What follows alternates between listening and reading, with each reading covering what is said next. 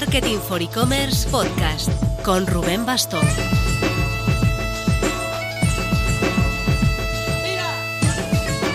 Hola marketers, esta semana nos toca saltar a Madrid. El jueves organizamos nuestro último evento Next del año, toda una mañana de inspiración sobre e-commerce, cómo cambia el negocio al pasar de tienda a marketplace, cómo mover tu empresa hacia el entorno web 3, cómo consume la generación Z, cómo será el futuro de Internet sin contraseñas, tendencias en financiación y un case study de Wharton.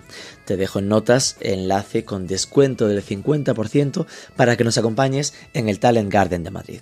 Y si eres merchant, marca, ya tú sabes, avísanos que igual tenemos alguna invitación de algún patrocinador para ti. Pero la cosa no se queda ahí, estamos en un mes intenso. El viernes, el día siguiente, organizaremos con Axicom una nueva edición, por fin de nuevo presencial, del desayuno privado Women Forward, hablando sobre el metaverso con 10 representantes femeninas de marcas muy top como L'Oreal, Mano Mano, Lego o Samsung. Y la semana que viene, e-commerce breakfast en Ciudad de México. Un no parar.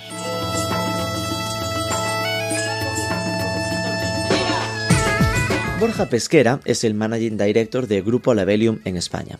Labelium es una consultora de marketing digital española con bastante presencia internacional y que como grupo ha ido incorporando proyectos complementarios a su cartera, como soluciones de e-commerce, gestores de feeds o la agencia especializada en vender en Amazon, Kiliagon. Vamos a centrar la conversación sobre todo en esta parte, cómo fue ese proceso de compra de Kiliagon y sobre todo cómo no liar la parda con Amazon. Decisiones clave, si ser vendedor o seller, si usar o no la logística de Amazon y sobre todo calcular bien los márgenes con los que vendes para no llevarte sorpresas. Vamos con ello, pero antes... Alguien ha dicho Amazon, nos guste o no, todo el que ha comprado en Internet ha comprado en Amazon. Estos son datos, no sensaciones. De modo que además de plantearte si vender o no en esa plataforma, una de las opciones de pago que deberías plantearte tener en tu tienda online es el botón de pagar con Amazon Pay. Tras ese botón se esconde pura comodidad para el cliente, sus tarjetas y direcciones ya preguardadas de su perfil de Amazon, de modo que no tiene que volver a cubrirlo en tu web.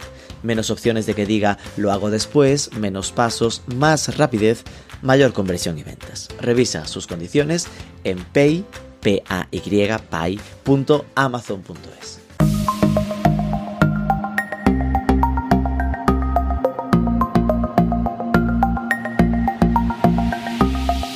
Borja Pesquera, muy buenas. ¿Qué tal, Rubén? ¿Cómo estás? Bueno, Borja, bienvenido al podcast de Marketing for E-Commerce. Es la primera vez que tú te pasas, no que la Velium pasa por aquí, porque en su momento, hace un año más o menos, eh, se pasó Lucía González hablándonos del proyecto de la Velium Play. Se nota que estáis movidos, ¿no? Que estáis moviéndos, que hoy venimos a hablar de un proyecto diferente. Cotillando tu LinkedIn, veo que llevas varios años en la Velium, pero que pasaste por México, dos años en Ebronext. Cuéntanos un poco cómo fue tu trayectoria hasta llegar hasta aquí. Eh, te cuento un poquito. Llevo llevo 11 años ya en, en la Velium, que son, son, son, unos cuantos, y más en, en, agencia, que yo creo que la gente no suele, durar, no suele durar tanto. Entré en 2011, en marzo, te voy a intentar resumir muchísimo los, sí. 11, los 11 años, porque si no podemos, podemos hablar solo, solo de eso, pero eh, básicamente entré como consultor digital, estuve dos años y medio más o menos en, aquí en la oficina de, de Madrid, yo, yo fui la cuarta persona de, de, la oficina de Madrid, contando ah. con los dos fundadores, o sea que de, muy desde el principio. Y a los dos años y pico eh, surgió la oportunidad de, de, ir, a, de ir a México, de,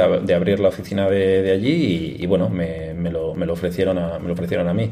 Empezamos a hablar en mayo y en agosto estaba allí con, con las maletas y con, y con mi novia, que, que, ahora es mi mujer, o sea que todo fue muy bien. Pasé tres años y medio allí, en México, desarrollando la, la, la oficina y a la vuelta estuve involucrado también en, en Ebronext, ¿no? que fue nuestra, nuestra primera experiencia en el entorno Amazon, que, que, nos sirvió pues, para construir equipo, para ir desarrollando metodología y también para detectar ciertas, ciertas necesidades ¿no? que nos llevaron luego a, la compra de, de, de Singu, ahora, ahora Kiliagon.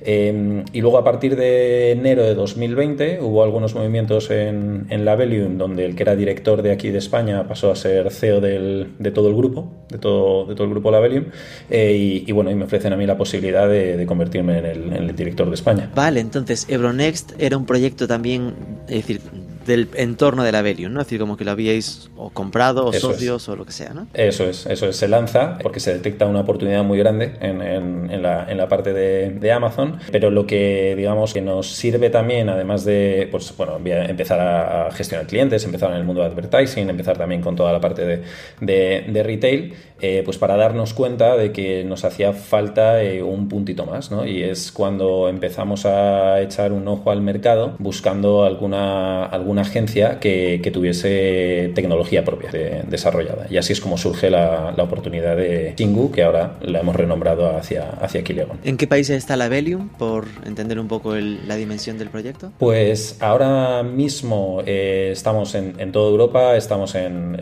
voy un poco por orden, en, en Portugal, en España, en Italia, en Austria, en Alemania, en Reino Unido, en Francia.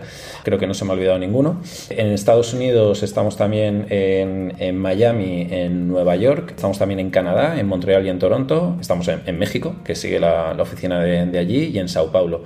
Y luego en APAC estamos en, en Australia, en Singapur y en, y en China, en Shanghái. Todo esto con, entiendo con presencia en, con oficinas, ¿no? Digo porque a veces es rollo, sí, sí, hago campañas para Europa. no, no no, no, no, no, tenemos, no tenemos una dirección fiscal, digamos, que es lo que pasa muchísimas veces. Oficinas, personas humanas ahí. Efectivamente, hay gente, hay equipos y hay equipos locales, nativos, eh, que se encargan de, gestionar, de gestionar campañas allí, tanto puede ser de clientes internacionales que estemos llevando a lo mejor centralizados en algún país o ya clientes locales. Estoy eh, cotillando vuestra web mientras me, me, comentabas, más de 615 empleados, ¿no? Es decir, que de, eso que me decías, en 2011 fue el cuarto empleado. Está... Oye, de 4 a 600, no está mal. Y está desactualizado porque hace, hace nada, hace unas semanas, anunciamos la compra de otra empresa que se llama 1000 Heads, eh, que son 180 personas. Entonces, estamos ya cerca del 850 personas, más o menos. En todo el mundo. Y, y, ya sé que no es el foco, ¿eh? pero esto de, de todas estas compras, ¿tenéis inversión de algún tipo? Me refiero, ¿estáis con, en el BME Growth o una cosa así? ¿O esto es a pulmón? Los beneficios que van financiando las compras nuevas. Tenemos, tenemos un, un partner financiero, eh, que es un, fondo de inversión anglo, anglosajón eh, que, que, entró hace relativamente hace, hace ya unos meses y que, que, bueno ha sido parte de una serie de, de movimientos que, que, nos han ayudado a tener ese, ese partner financiero que, ha ayudado a, que aceleremos mucho el proceso de, adquisición en, en, los últimos dos años. Caso de Kilian fue, si no me equivoco, en abril del año pasado eh, y a partir de ahí hemos comprado otras tres empresas, que una es Arcan, otra es Smart Keyword y otra es la que te mencionaba de 1000 Heads, que por ahora ha sido la, adquisición más grande. 650, siendo que 650 ya es un reto casi hasta nivel cultural, ¿no? De, empresa. Sí, sí. Nuestra idea, eh, eh, en, principio, en este podcast era centrarnos en la parte de Kiliagon, ¿no? Es decir, que esto era Shingu, agencia italiana especializada en Amazon. ¿Cómo fue ese proceso de adquisición y cuál era el, racional, ¿no? Detrás de, esta búsqueda de, integrarla en el proyecto. Sí, pues lo, que te mencionaba, ¿eh? la compra fue alrededor de abril del, del año pasado y Normalmente en, la Velium la, estrategia, la, política de, compras de, otras agencias tiene casi siempre dos objetivos fundamentales. El primero de ellos es ampliar servicios o mejorar los servicios que, ya, estamos, que ya estamos dando o hacer a lo mejor una expansión geográfica. ¿vale? En el caso de Kiliagon fue lo primero porque nosotros, ellos están basados en, Milán y nosotros ya teníamos una, oficina en, Milán, pero lo que estábamos viendo es extender los servicios que ofrecíamos en, Amazon y, y una de las, de las patas que queríamos cubrir es la parte de tecnología. Y en ese sentido, Kiliagon había, había estado desarrollando una tecnología propia para, pues, para ayudar en toda la, en toda la gestión de, de los clientes y en, y en insights de, de, mercado que nos pareció muy, muy interesante. Y bueno, y a partir de ahí, pues primeros contactos, due diligence, finalmente salió bien la, la operación porque sobre todo hubo muy, muy buena, muy buena alineación entre, entre el management de, del grupo como el management de, de, de Kiliagon y, y desde entonces estamos colaborando y está siendo una colaboración muy, muy buena y muy fructífera, la verdad. Eh, por dimensionar, ¿no? Entiendo que esto no serían 150.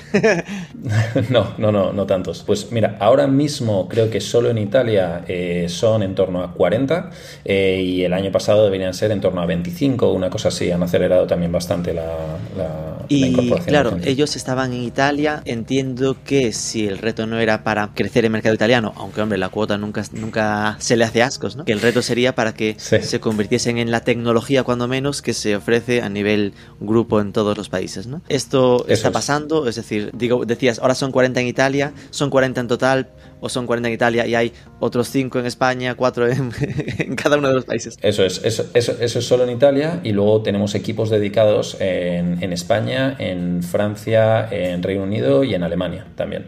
Entonces, eh, lo que hicimos es, cuando, cuando ocurrió la, la, compra, la verdad es que nos, pusimos en marcha bastante, bastante rápida, ¿no? Y empezó el, el proceso de, de, internacionalización de, eh, pues tanto de las herramientas como de su, de su metodología. Pues ellos crearon un equipo que se encargó de formar a los equipos locales para poder, tanto a los clientes que ya teníamos, porque eh, nosotros ya habíamos desarrollado esa pata de Amazon a nivel local en, en, España, empezar a ofrecerles pues esa parte de tecnología e incorporar alguna, algún área también de metodología de gestión de, eh, pues ya sea de gestión de advertising o de gestión de, de catálogos y demás que tenía en Shingook. En algunas ocasiones mejoraban lo que estábamos haciendo y entonces lo fuimos trayendo es poco, decir, entiendo poco, poco. que ya preexistía, ¿no? El dar el servicio de entrar en Amazon. Esto lo que aportó Eso fue es. esa metodología y la tecnología, ¿no? Exactamente esa tecnología de qué es, Eso digo, es. porque, claro, entiendo, todo el mundo le suena Helium 10, este tipo de, de herramientas, esta que Sí. se supone que, que, que compone, ¿no? Digo porque estaba cotillando kiliacom.com, aún está Vale. in progress la web. no me deja cotillar. Sí, sí. sí, es que con todo el con todo el relanzamiento del branding y demás ha sido ha sido un poquito un poquito caos, Sí. pero te, te cuento, ¿vale?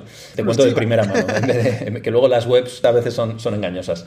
Pero bueno, básicamente eh, hay varios tipos de herramientas dentro de dentro de la, de la suite de, de Kileon. Son herramientas solo eh, internas eh, que las usamos nosotros. O sea, no es que hagamos onboarding a los clientes para el uso de, de estas herramientas, sino que, que Vale. las utilizamos solo, solo nosotros. Y tenemos diferentes tipos, o sea, tenemos pues una herramienta, por ejemplo, de, de dos herramientas de discoverability, tanto para la parte orgánica como la parte de la parte pagada, para hacer una evaluación de cómo estás posicionado tu marca versus cómo está posicionando la competencia y la evolución que va teniendo, que va teniendo esa, ese posicionamiento eh, según el, el trabajo que vamos haciendo en los tanto en los catálogos como en la estrategia, como en las campañas, perdón, de, de advertising. Tenemos otra herramienta de, de reviews y de, y de ratings, eh, donde cuantitativamente vamos viendo también cómo van evolucionando. Ya sabes que una parte muy importante del éxito o no éxito de, de un producto en Amazon es, es esa base y esa calidad de las, de, la- de las reviews.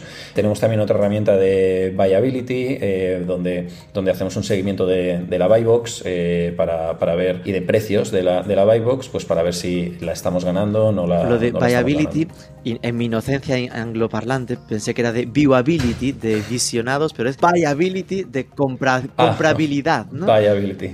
¿Qué palabra me acabo Eso de es, justo.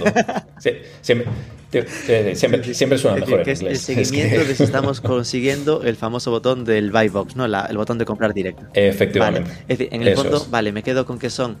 Es como, somos una agencia que está en Amazon, pero que sepas que tenemos tecnología detrás, ¿no? Es decir, que tenemos metodología, tecnología y que ahí al final es como vuestro propio Helium 10 adaptado a esa metodología para sacar el máximo partido, ¿no? Eso es, eso es. O sea, al final lo que es- estas herramientas nunca las vendemos solo con, oye, te voy a vender este análisis a través de esta, de esta, de esta herramienta, sino que entran a formar parte de un todo, donde nosotros vemos que como gracias a estas herramientas podemos ver data con la que luego podemos tomar decisiones y aplicar en, en acciones, ¿no? Que muchísimas veces, eh, o por lo menos a nosotros no, nos ha pasado con clientes donde les han hecho un millón de estudios eh, que quedan fenomenal en, en- en PowerPoint y en PDF, pero no hay, no hay accionables detrás. Entonces, nosotros al final lo que siempre intentamos es que con estas herramientas y con toda esta, esta data nutran toda la estrategia que vamos a hacer, pues tan- en la- tanto en la pata de retail como en la pata de ¿A qué de tipo de clientes os dirigís con Kiliagon?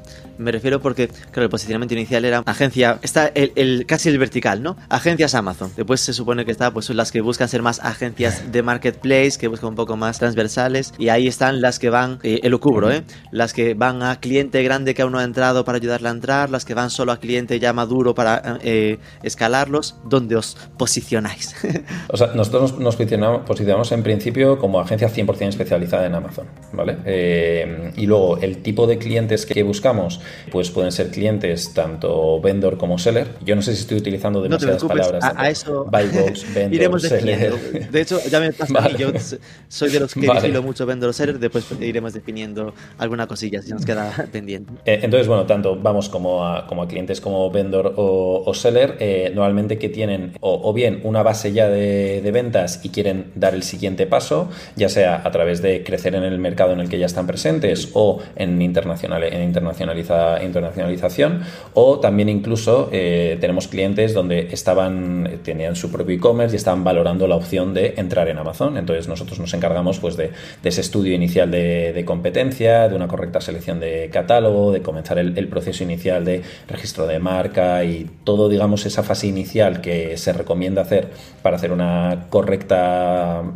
estrategia en, en Amazon y, completa para luego ya complementarlo con una segunda fase que es pues eh, toda la fase de tener clara tener disponibilidad del catálogo eh, que el catálogo lógicamente sea visible a través de, de la parte orgánica y de la parte de, de ads eh, también de intentar convencer a- al, al usuario a través de que el contenido sea, sea correcto que sea contenido también premium a través de páginas a plus de reviews que tenga una estrategia de pricing que tenga, que tenga las promociones eh, correctas eh, que la atención al cliente sea la, la adecuada, con, con, la res- con que se contesten las preguntas que hacen, que hacen los clientes y demás. Entonces, Sí, bueno, sí. He, he dicho un montón de cosas, pero todo eso debería ser como la mezcla perfecta de, de una estrategia correcta en. Os en encargáis de se me todo, es decir, sería como eh, llave en mano de mm, Sí. señor Killiagon, se encargue usted de mi venta en Amazon, ya te voy después a, a reclamar cuánto se ha vendido, pero es. por lo que dices, hasta la atención al cliente, ¿no? Es decir, que todo el servicio vinculado con Amazon, entiendo que menos, oye, la gestión pura de la compra del producto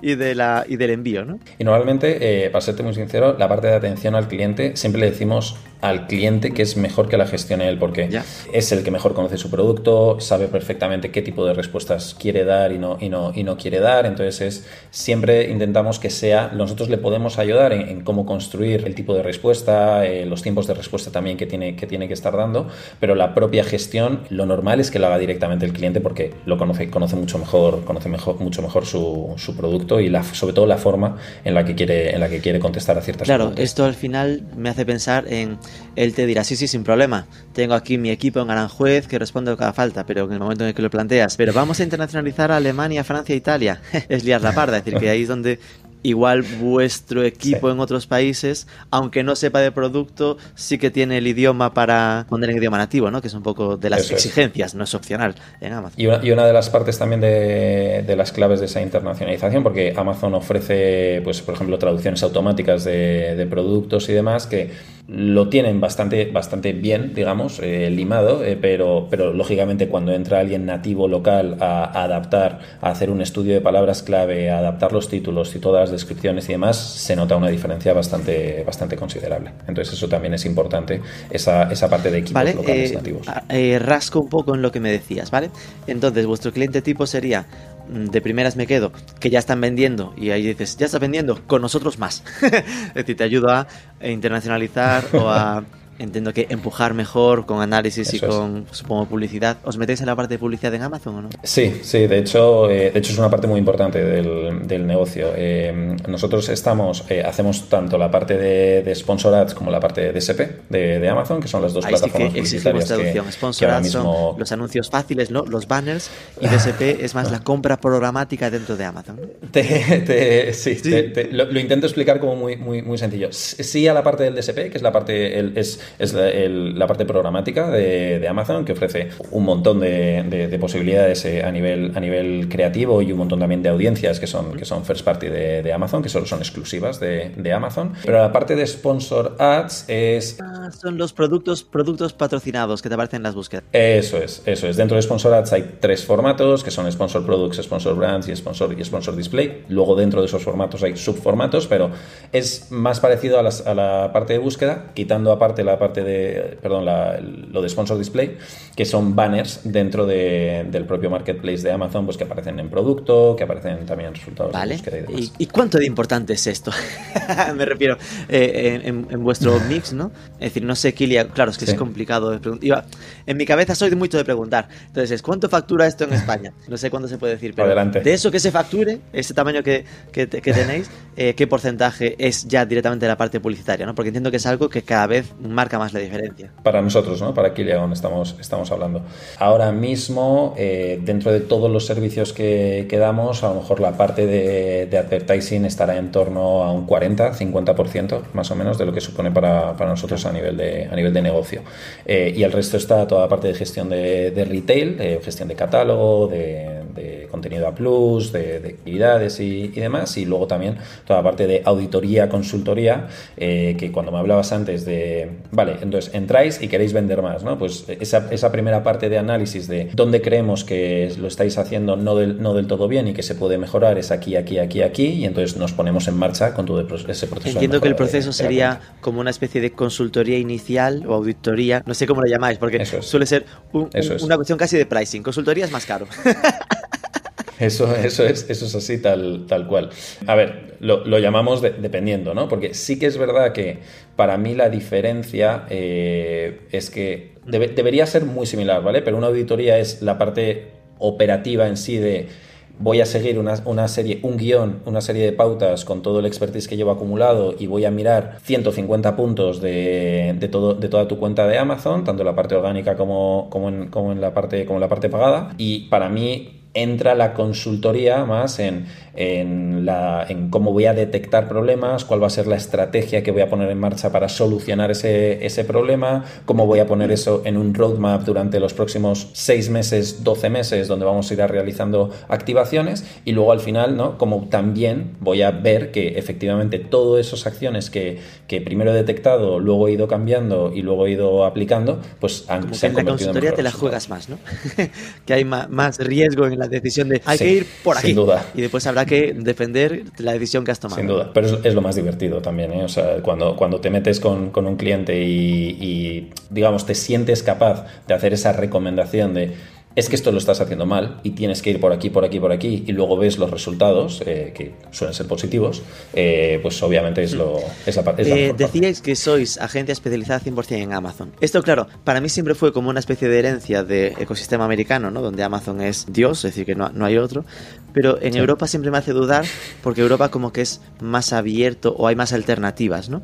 Es decir, eh, que como que en general hay más eh, marketplaces nativos en cada país eh, y sobre todo por vertical, pues un Zalando en moda es difícil de, no tener en cuenta, ¿no? O cosas así, mano a mano en bricolaje, y cosas de ese estilo. Y, es más, en España cada vez hay más líderes de categoría que han ido convirtiéndose a través del maravilloso Miracle, el milagro de Miracle, hacia Marketplace. Ahí, ¿esto cómo lo analizáis? ¿Como una especie de nuestro foco es Amazon, al resto que se maten? ¿O es un, bueno, por ahora es Amazon y abrimos la mano en el futuro ayudar en otro tipo de, marketplaces? Sí, en, realidad tenemos, eh, tenemos otra unidad de negocio en el, grupo que se llama Fit Manager, que es, otra compra que hicimos, una, una adquisición que hicimos en 2000, sí, en 2014, si no me equivoco, fue la primera, de hecho, del, grupo, que es una agencia que está en Burdeos, donde voy a decir única y exclusivamente y parece poco, pero es una barbaridad lo que, lo que están haciendo, es, es eh, gestionan feeds de productos. Entonces, gestionan feeds de productos ya sea eh, para, para Merchant Center, para las campañas de, de, shopping, ya sea para, para Meta o ya sea también para diferentes marketplaces, como puede ser un Zalando, como puede ser muchos de los marketplaces, ¿no? Que tienes la posibilidad de eh, tener tu feed de productos es, con una estructura concreta y que cuando tienes esa estructura bien gestionada, pues normalmente los resultados son, son mejores. Es decir, que sería el bueno para los que quieren otra tal. Kiliagon en concreto se centra en Amazon, pero tenemos Feed Manager que te ayuda con toda la gestión de estos feeds para el resto. ¿no? Entiendo que, a ver, que es, un servicio diferente, ¿no? Porque aquí es más técnico de ayudarte a enchufar sin la capa de servicio, fichas, y estrategia, ¿no? Pero vale, comprendido que al menos se cubre por ese otro lado. Después decías lo de vendor seller, ¿no? Aquí por, por aclarar y a ver si no la lío. Eh, seller es eh, tú entras en el marketplace de Amazon y vendes directo a usuario final y vendor es tú le vendes a Amazon para que Amazon lo venda como suyo. ¿no? Tal cual. Entonces, ahí, ahí entiendo que... eso es, eh, eso es, está perfecto. Claro, siempre hay, nunca tuve claro qué era mejor. Mm, Ahora me me ayudas, ¿no? Porque entiendo que lo más fácil es empezar como seller, porque cualquiera puede ser seller, pero vendor es convencer a Amazon para que te compre. Pero en vendor también hay mucho, mucho látigo, ¿no? Entonces, ¿esto cómo, lo ves? ¿Qué, qué, qué se le recomienda a alguien? Lo has dicho muy bien y es que, eh, para empezar, vendor solo puedes entrar por invitación de Amazon. Entonces, normalmente, dependiendo del tamaño que tengas, ¿no? Como, como, como empresa, ¿no? De, pues, si eres una empresa ya muy grande, pues tienes, probablemente puedes, pu- bueno, probablemente puedes contactar con Amazon directamente. Ya te contacta a Amazon a ti, en ese, hecho. en ese programa de vendor. Entonces, eso es, eso es. Entonces, eh, su- suponiendo que tienes las dos opciones, ¿no? Encima de, encima de la mesa, si puede ser vendor, si puede ser eh, seller. Yo creo que grandes, grandes diferencias que, que hay es, primero, la que tú has dicho, que es seller vendes tú directamente a, a consumidor y, y vendor lo hace, lo hace directamente a Amazon. En seller eh, tienes tú eh, control sobre, sobre el precio del, del- producto. Al final eres tú el que decide si voy a estar a este nivel, a este nivel, a este nivel, dependiendo de qué competencia tengas, de qué no competencia eh, tengas. Mientras que obviamente cuando tú se lo vendes a, Amazon, es Amazon el que tiene 100% libertad de poner el precio que, tengas, que puedas, que quiera poner sobre, sobre, sobre el producto. Cuando eres cuando eres vendor es, le vendo el producto a Amazon y olvido, entre comillas, Amazon se encarga de, absolutamente, de absolutamente todo, logística, atención al cliente y, y todo el proceso, digamos. Pero cuando, cuando eres seller tienes dos opciones. Tienes eh, la opción de, y, sigo con más palabras, la opción de FBA o la, o la opción de FBM, ¿vale? Entonces, eh, la opción de, FBA, que son, son las siglas de, de Fulfilled, by, Amazon, eh, es tú entras dentro de la logística de Amazon, entregas tus productos a, Amazon y lo primero que, que obtienes, que, que aquí es importante, es tienes el sello Prime automáticamente, que norma- muy normalmente supone un, un- aumento del porcentaje de conversión de, de tus productos, o sea, si eres usuario de Amazon, que seguro que sí, eh, hay directamente un filtro para filtrar solo productos de, solo productos de, de- de Prime. O tienes la opción de hacerlo a través de FBM, FBM que eres tú el que te encargas de, eh, to- del envío y de toda la, la logística. FBM sería Fulfilled by Me, ¿no? Me, me lo hago yo. Fulfilled by Merchant, si no me equivoco. Perdón, perdón, ¿cómo explicabas lo de FBM? Entonces, eh, entonces básicamente, tú, lo haces todo. O sea, Amazon te da espacio en su, en su marketplace por el que tú le pagas un, un porcentaje sobre, sobre las ventas y el resto lo haces tú. Hay un punto que es, es- lógico, pero si entras en la parte de FBA, pues tienes que pagarle un porcentaje adicional a Amazon sobre, para que él se encargue de la, de la, de la logística. Así dicho, sonaría aspiracionalmente es mejor ser vendor. No, yo te escucho y me quedo como seller es cualquiera y en cambio vendor es por invitación, con vendor, bueno, no sé, porque dices que con seller tú controlas, pero bueno, también con seller tienes todo el esfuerzo y te la juegas a vender, Eso ¿no? es. Entiendo que para muchas marcas es mucho más cómodo ser vendor porque es, oye, yo firmo una orden de compra por mm, 100.000 productos y es el, el el negocio que han hecho siempre, ¿no? Cierro un acuerdo con el corte inglés, cierro un acuerdo con el FNAC, cierro un acuerdo con Amazon. Cuéntame las, las cosas negativas de vendor, que las hay. Lo primero es la falta de control de precio. O sea, si, si tú tienes una política de precios muy estricta mm, con tu resto de distribuidores, eh, pues puede, ser, puede llegar a ser un, un- un problema.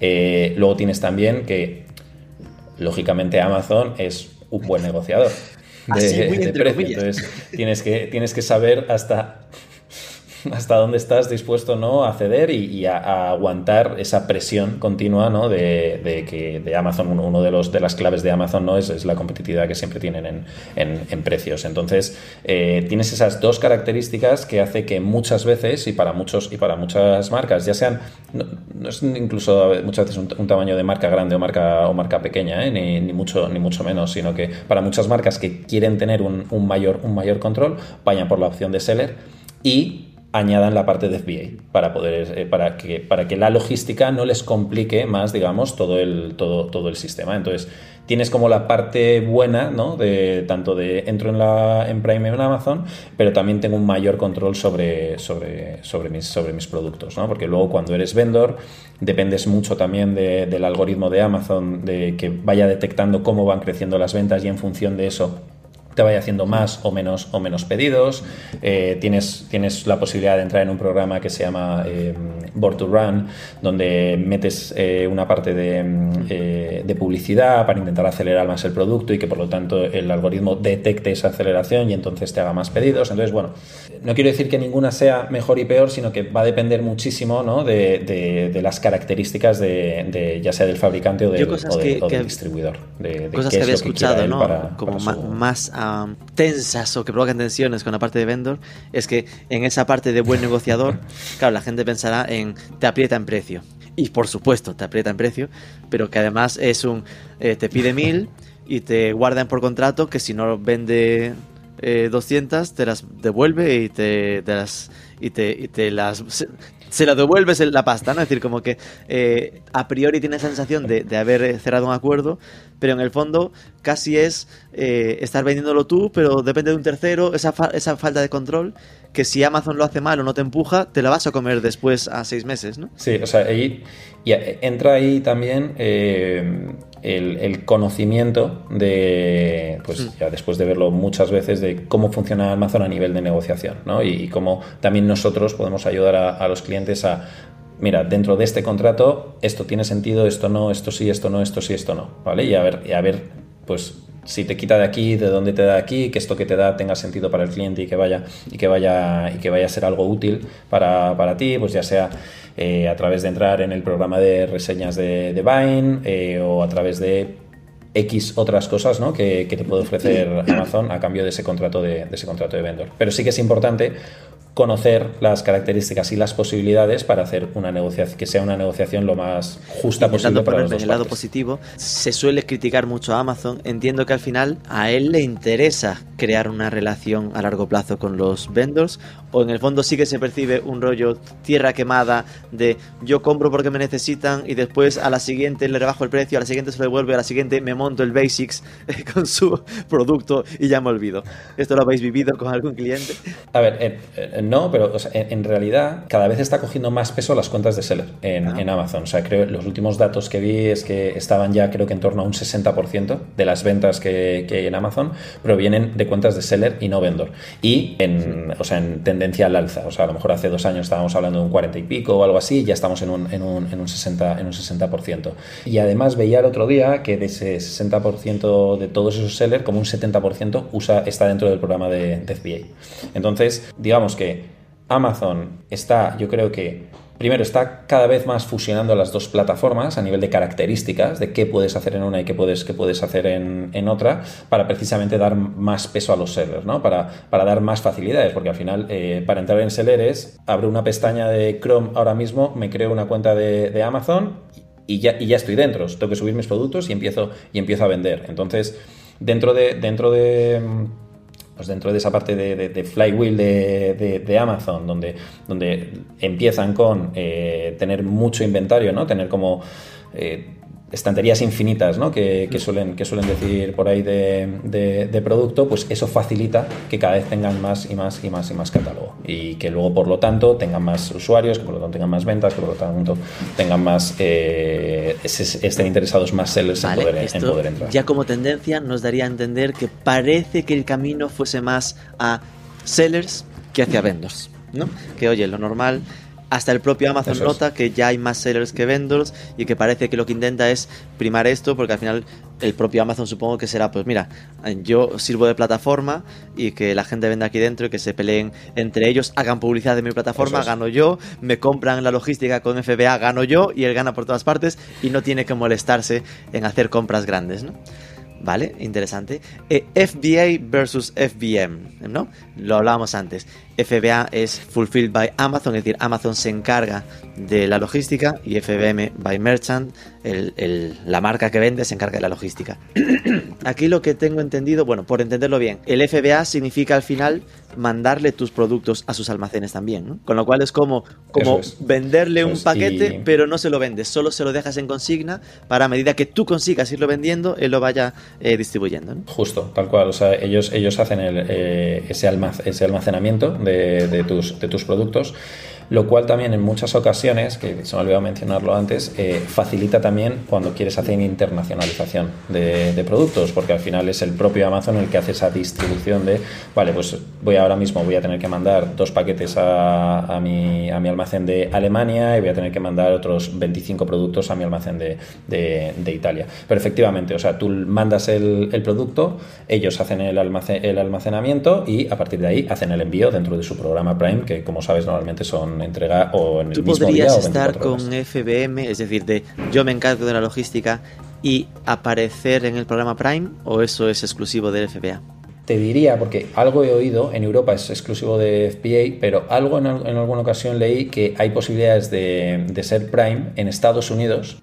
Si cumples una certificación de que envías igual de bien que ellos, igual te aprueban. Eso es, me suena que había algo en Estados Unidos, pero no he oído nada por ahora en, Europa y no tiene pinta que vaya, que vaya a aparecer. A mí me suena tan bien lo del FBA que se me hace difícil imaginar por qué alguien haría el FBM. Me, presupongo y, y, me validas, ¿vale? ¿Por qué alguien hace el FBM? Porque ya tiene estructurado ¿no? su sistema logístico y al final dice, ya lo tengo montado, me ahorro esto que me quiere calzar, cobrarme eh, Amazon por entrar en FBA. Pero claro, hacerlo como FBM te supone una exigencia de servicio brutal, ¿no? Porque Amazon lo mide todo y enseguida te penaliza si fallas. Es decir, no sé ¿Compensas ser FBM? Es ¿sometas con clientes que apuestan por eso? ¿O la realidad es que ese 60% que decías que iba por ahí también tendencialmente crees que aumentará? O sea, la, tendencia yo creo es que los sellers se suman al programa de, FBA. Yo creo que FBM es como tú decías, pues para a lo mejor un cliente que tenga ya montado su sistema de logística o que tenga negociado un muy buen partner eh, pues con, con, DHL o con MRV o, quien sea, un buen partnership con, con ellos y que sea capaz de, de, poder, de poder entregarlo en tiempo. El, para mí el, problema es que es muy difícil que cumplas los, tiempos de Amazon y al final, a día de hoy, el, consumidor eh, somos muy impacientes y cuando vas a recibir algo, ya sea en el mismo día o al día siguiente, pues lo prefieres antes de recibirlo en tres días, ¿no? Y que además normalmente tiene un coste de envío. O sea, porque al final el, entrar en, FBA eh, te lo incluye tu suscripción Prime, que por lo tanto tienes envío, tienes envío gratis. Y normalmente cuando estás eh, fuera de FBA, pues es, eh, vale, este artículo cuesta lo que sea, 25 euros, y tienes 5 euros además de, coste de, coste de envío. Entonces yo creo que la mezcla de todo es que efectivamente la mayoría de sellers van, van hacia, hacia, hacia FBA, que te da el sello Prime, pero claro, tienes también unos costes adicionales ¿no? que, tienes que sumar y que tienes que, tienes que hacer tus cuentas eh, para, que te, para que te salgan y que, y que efectivamente puedas, puedes hacer el, onboarding eh, porque es, vas a pagar la parte de logística y también vas a pagar el porcentaje que se lleva Amazon por el uso de su... Me alegro que saque este tema porque justo lo que comentabas decía, hace poco tuvimos en, en Barcelona el evento Next Marketplaces ¿no? y en una de las mesas salía un poco el tema de que la gente, que hay gente que pierde dinero vendiendo en Amazon, ¿no? Que es, muchos se emocionan con estoy facturando mucho, estoy vendiendo mucho, pero no saben hacer bien las cuentas. Exacto. De repente hacen las cuentas. ¿Cuál sería para ti el porcentaje de margen, ¿no? O, o, qué, cuánto cuesta Amazon, ¿no? En plan, ¿qué se, ¿qué se lleva? En plan, entro como seller, ¿qué porcentaje se lleva? Soy FBA, ¿qué porcentaje supone? ¿no? ¿Esto cómo va? Eh, a ver, normal, depende mucho de... Esto ya lo hace Amazon para que no sea fácil, ¿ves? Una media es un 15%, ¿vale? Un 15% por utilizar su marketplace, de, que se llevan de, sobre el precio de, sobre el precio de, de venta. Luego el precio de venta sigue el IVA, Del, precio de venta, de los, pero precio de venta eh, con el IVA. más. precio de venta con el IVA, sí. Precio de venta con el IVA, sí. Eh, te, voy a decir un 95% por si acaso me equivoco para hacer ahí un, disclaimer, pero, pero diría con el, que con el IVA. Entonces, sobre ese 15%, que eso es por utilizar su, marketplace, digamos, eres seller en modelo, en modelo FBM. Luego, FBM. Si quieres eh, entrar en la parte de, en la parte de, de FBA, lo normal es que se te vaya en total, contando el uso de la plataforma, por encima de un 30%, ¿vale? O sea, pues sí, normalmente es que se te vaya por encima. Depende ahí mucho eh, el tamaño de los, de, los, de, los productos que vas a vender, porque lógicamente mayor, mayor tamaño, mayor volumen ocupan también más espacio en sus almacenes, tienes un, mayor coste, en fin, depende muchísimo de si vas a vender un libro de bolsillo eh, o si vas a vender un mueble de jardín. Em, entonces, eh, esas dos partes son ese 15 más te vas por encima de un 30%. Luego también tienes que meter en, la misma ecuación eh, qué esfuerzos vas a hacer a nivel, a nivel publicitario. Vale, ¿cuál va a ser mi inversión eh, a nivel de publicidad para poder, para poder acelerar el, y poder generar y poder generar ventas? Que, debería siempre estar incluido, ¿no? De eso, de mm. poquito a poco lo que vas, lo que vas quitando de, de cada, de cada producto. Entonces, eh, para mí la, cuenta es, al revés, ¿no? Es no qué margen voy a tener, sino cuáles son los costes que voy a, que voy a tener, porque a lo mejor tu, tu estrategia es, eh, pues, al principio, porque voy a lanzar, estoy dispuesto a tener un margen menor, porque voy a hacer un mayor esfuerzo en, en, marketing, en, publicidad, y una vez que ya tenga tracción el, el, producto, que tenga, que haya pagado también por el programa de buying de reseñas, que, que, ya esté todo en marcha, digamos, pues puedo a lo mejor enfocarme más en rentabilidad. Entonces, simplificando mucho, mucho, mucho, mucho, sería, vendes en seller 15% sobre PVP, creemos que con IVA. Claro, ahí podrías entender por qué la gente se quedaba en el FBM, ¿no? Porque decía, hostia, me ahorro ese 15%. Ojo, no es me ahorro completamente, porque te lo gastas tú haciendo la logística. Habría que ver cuándo te cuesta. Claro, luego tienes que em, si quieres meterte en FBA, otro 15%, así redondeando. Por lo tanto, publicidad aparte, estaríamos en el 30%. Esto significa que sin duda tenemos que pensar en más, de, más del 30 para ganarle dinero.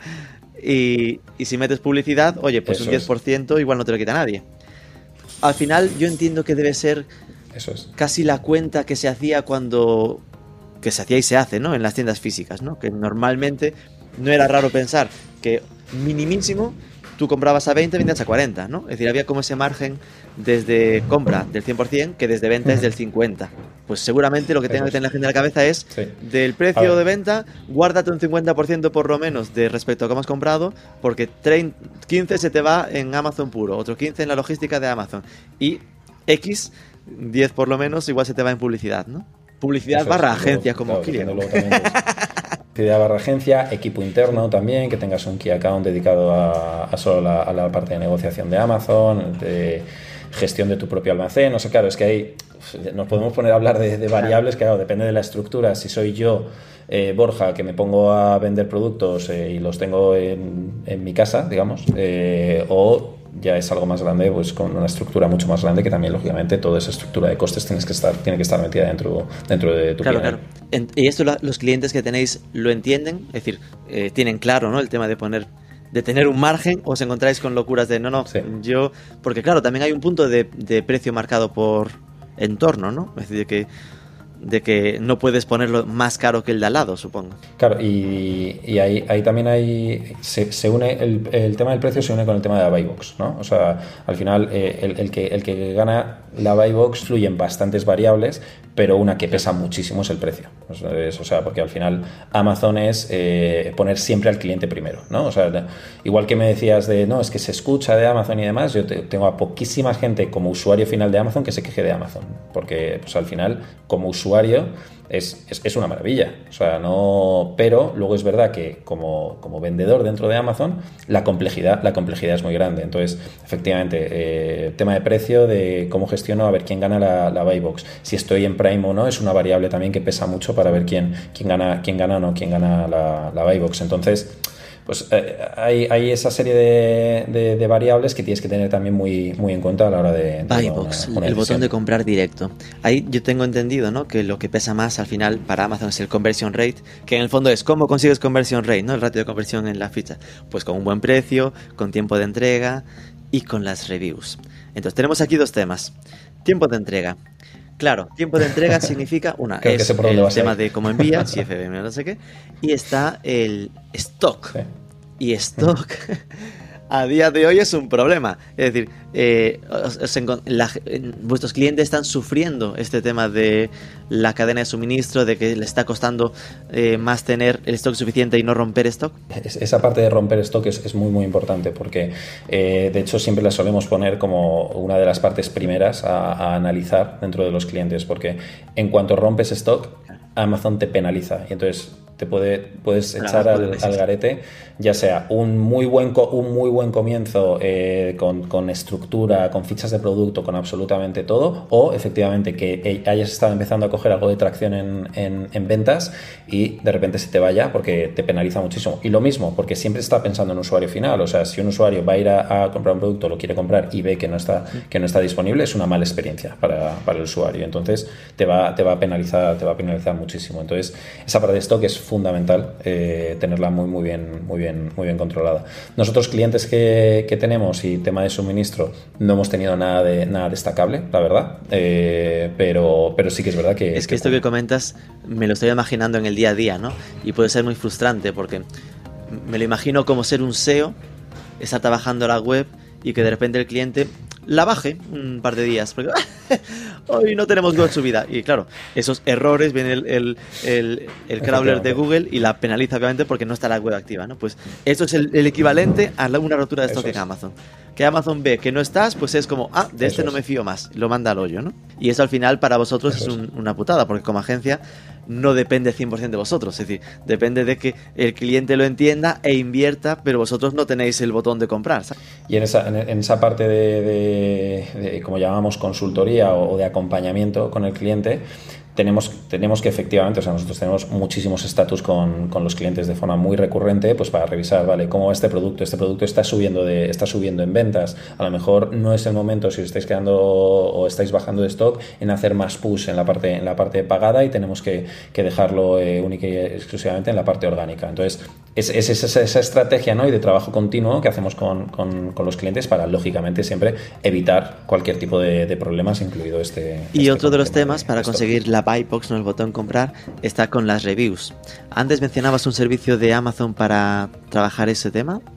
Cuéntanos más. Sí, se llama Vine, V-I-N-E Em, es el servicio oficial de Amazon. De, V-I-N-E. Em, ¡Qué cabrones! Esto era el nombre de Vine, lo que tenía Twitter de los, de los microvídeos. Era así.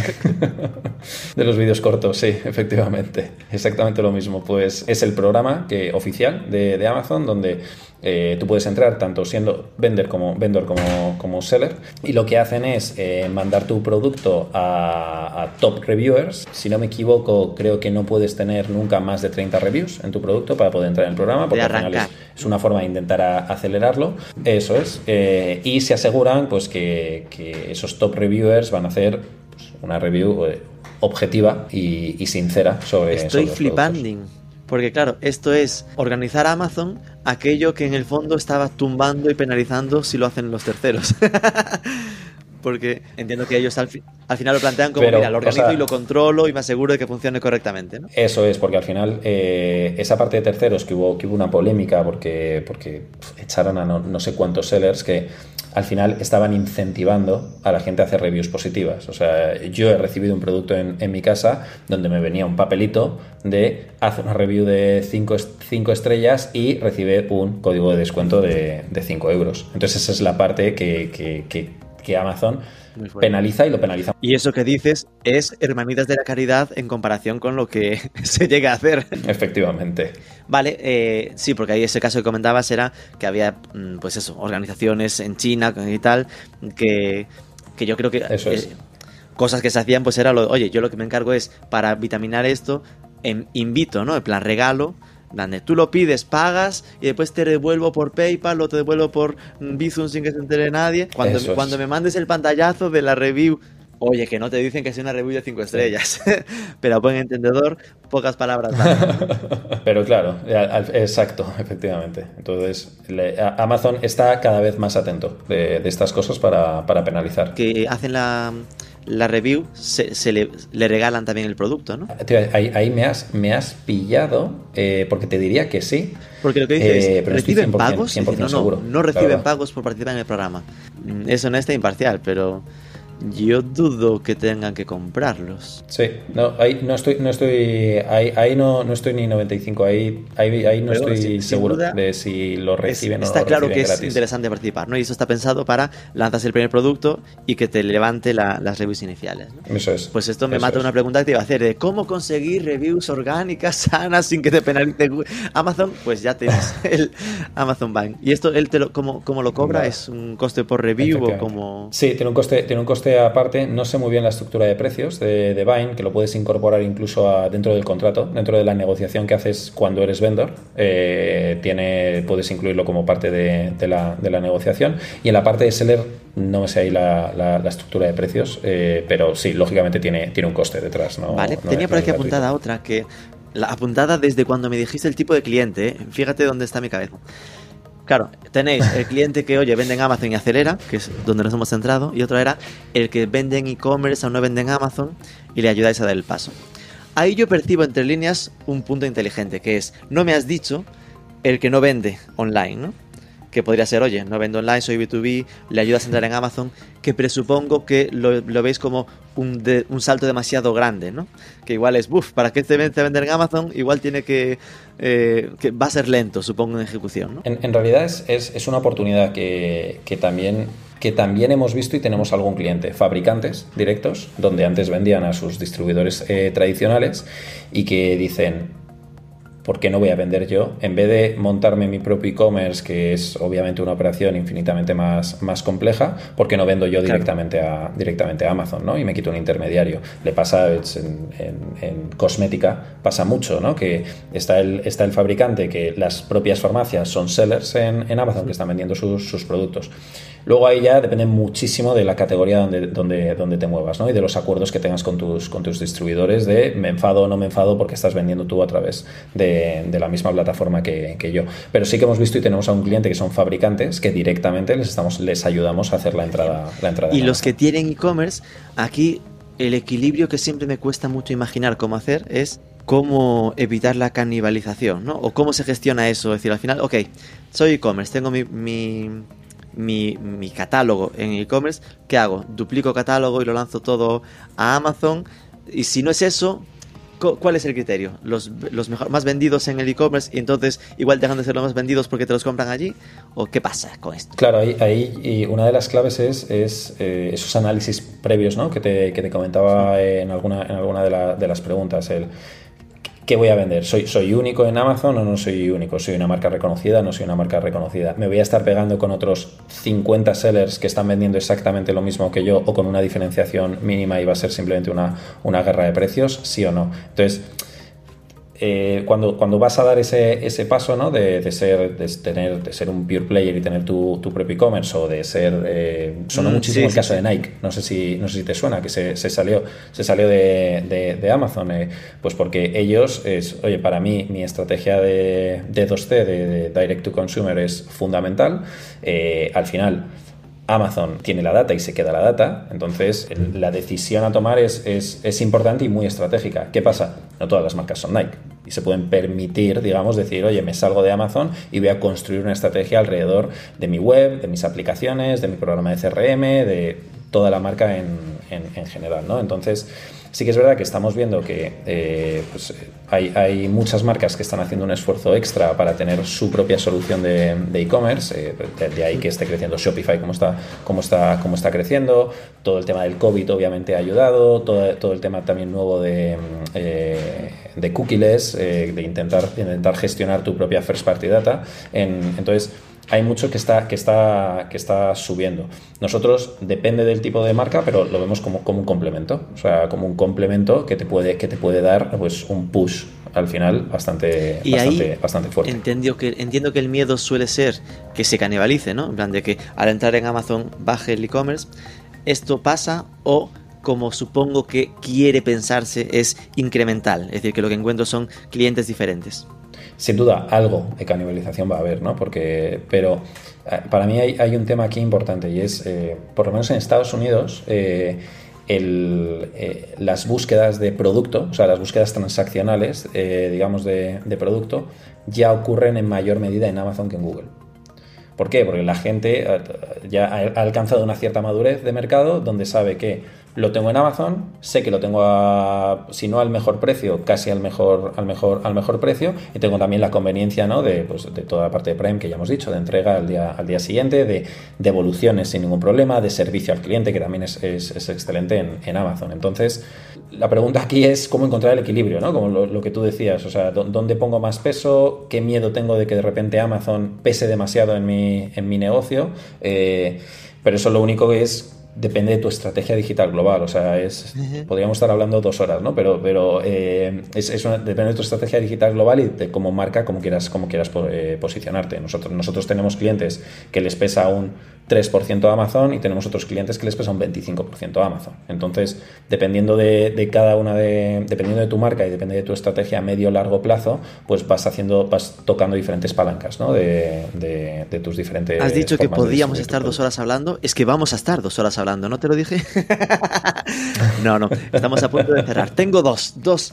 Una es, como agencia, yo lo que percibo como un riesgo, y a lo mejor me equivoco, ahora tú me dirás, es que esto pueda llegar a ser tan estratégico para las marcas que acaben internalizándolo, ¿no? Es decir, que haya ese rollo de, yo es que esto es, es, demasiado importante, ¿no? Necesito tener esto en casa y que sea como clientes que, oye, igual duran dos, tres años, que ya si duran dos, tres años, palmas con las orejas. Pero que, se note un poco esta tensión a que es algo de, una fase, ¿no? Mientras no consiguen saber hacerlo. ¿Esto eh, lo notáis, lo identificáis como un riesgo o crees que al final no, habrá como siempre el que prefiera tenerlo fuera? O sea, es una tendencia, es una tendencia real. Nosotros ya estamos viendo clientes eh, donde están empezando a invertir en equipos, en equipos internos de, de, eh, o sea, de desarrollo, perdón, de gestión de, toda la parte de digital. Nosotros creemos que hay una parte del mercado que va a ir en esa dirección y ya hemos visto, digamos, la parte opuesta. El cliente que internalizó hace a lo mejor un año, dos años y vuelve para pedir ayuda. Y entonces es una muy buena oportunidad porque pues al final cuando entramos en ese tipo de proyectos es pues para retar a sus, a sus equipos eh, actuales que a lo mejor les, come el, día a día de, la empresa y no pueden estar a lo mejor pues a la última a nivel de trainings. Entramos también en, forma de auditoría, consultoría de, las cuentas, ayudándoles con, el, con el plan de medios, aunque luego sea el propio cliente el que, el que lo ejecute. El año pasado hicimos incluso un un, proyecto donde nos metimos en toda la estructuración del equipo de digital, de la, de la agencia, eh, perdón, la agencia del, cliente, donde, donde le ayudamos a decir estos son vale, estos son los perfiles que tienes, que tienes ahora, donde hicimos una evaluación de esos, de esos, de esos perfiles y digamos, en nuestra opinión, tu organigrama ideal sería este con esta persona encargada aquí de esto, esto y esto e incluso también hemos participado en algún proceso de selección, donde, donde nosotros ayudamos a, eh, más a lo mejor en, la parte de hard skills, con, de conocimiento de plataformas y de gestión, exacto, eh, para, que sea el cliente, o sea, para que luego pues, sea alguien que pueda ejecutar esas campañas de una, de una forma adecuada en, cliente. Entonces, sí hay una parte del mercado que se está moviendo en esa, en esa dirección, pero también supone una oportunidad bastante grande para, entrar en ese tipo de proyectos más de... más que aparecen oportunidades igualmente, aunque eso pase perfecto. Y la última sería, ¿cómo crees que será esto a tres años vista? será, porque ya lo decías antes, ¿no? Que Amazon se convertirá en el Google del e-commerce, en plan, ese lugar al que o estás o te, o te pierdes el juego porque la gente mm, solo compra ahí dentro, o, habrá contratendencias estilo Nike. bueno, oye, tú tienes la postura que tienes eh, lo de Kiliagon, pero también eres responsable de, la Velium global en España, tienes una visión ahí transversal. Entonces, mi opinión eh, es que Amazon va a seguir creciendo. O sea, porque eh, estamos viendo que eh, pues a nivel, a nivel de peso publicitario está cogiendo cada vez, cada vez más peso. Eh, pues en, Estados Unidos los últimos datos que vi mm, estaba pasando en los últimos cuatro años de tener un 7% de market share de publicidad a creo que casi un 14% que estaba forecasteado que acabase no sé si 2022 2023 que, que dices, vale, no es nada comparado con Google y Meta que tienen el creo que es el 60% o algo así, pero está doblando el, peso en el mercado publicitario y están haciendo muchos esfuerzos en la parte de, en su plataforma programática. Entonces, eso es, una, eso es un indicador ¿no? de que cada vez hay más personas que están dentro de Amazon y que están haciendo esfuerzos publicitarios dentro, dentro de Amazon. Y al final, eh, esa rueda ¿no? que, que, hace Amazon de, cada vez más, cada vez más, eh, más contenido, más, más productos, más sellers, más contenido, más otra vez, otra vez, otra vez, otra vez, pues para mí hace que sea un... puede crecer hasta donde se lo proponga. Y todavía, eh, no, no estoy seguro en Estados Unidos si tienen algo, pero todavía en Europa no ha entrado en servicios, por ejemplo. Entonces, claro, tiene todavía un, mercado tan amplio eh, que cubrir que, en mi opinión, va a seguir, va a seguir creciendo. Lo que no sé ya es hasta dónde. Ok, pues Borja Pesquera, Managing Director en España, hablándonos en este caso más sobre el proyecto de, Amazon Center Agency de Kiliagon. Eh, de verdad, muchísimas gracias, mucha suerte con estos retos y vamos a ver hasta dónde crece Amazon. Un abrazo. Muchísimas gracias, Rubén. Un abrazo. Hasta luego.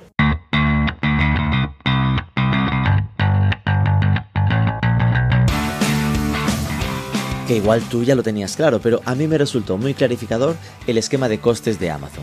15% sobre el precio de los productos por vender ahí, 15% por usar su logística, y si te metes a hacer publicidad, cuenta con alrededor de un 10% sobre el precio. De modo que hay que partir de un 40% de margen sobre el precio venta para no perder dinero. Y mira que de Amazon Vine, Amazon Vine, habíamos escrito en la web en 2016, y ahí estaba yo haciéndome el que no sabía que existía. Así acabamos el programa esta semana. Recuerda que estamos aún en modo lanzamiento de nuestra Marketing for E-Commerce Academy, donde puedes encontrar más de 50 cursazos y dos nuevos materiales cada mes por el ofertón de 299 euros al año, o acceso a la comunidad de profesionales de e-commerce por 99 euros al año. Si te ha gustado el podcast, compártelo por redes y etiquétanos, que da gusto saber que hay alguien del otro lado. Sobre todo suscríbete que es gratis y nos escuchamos la próxima semana.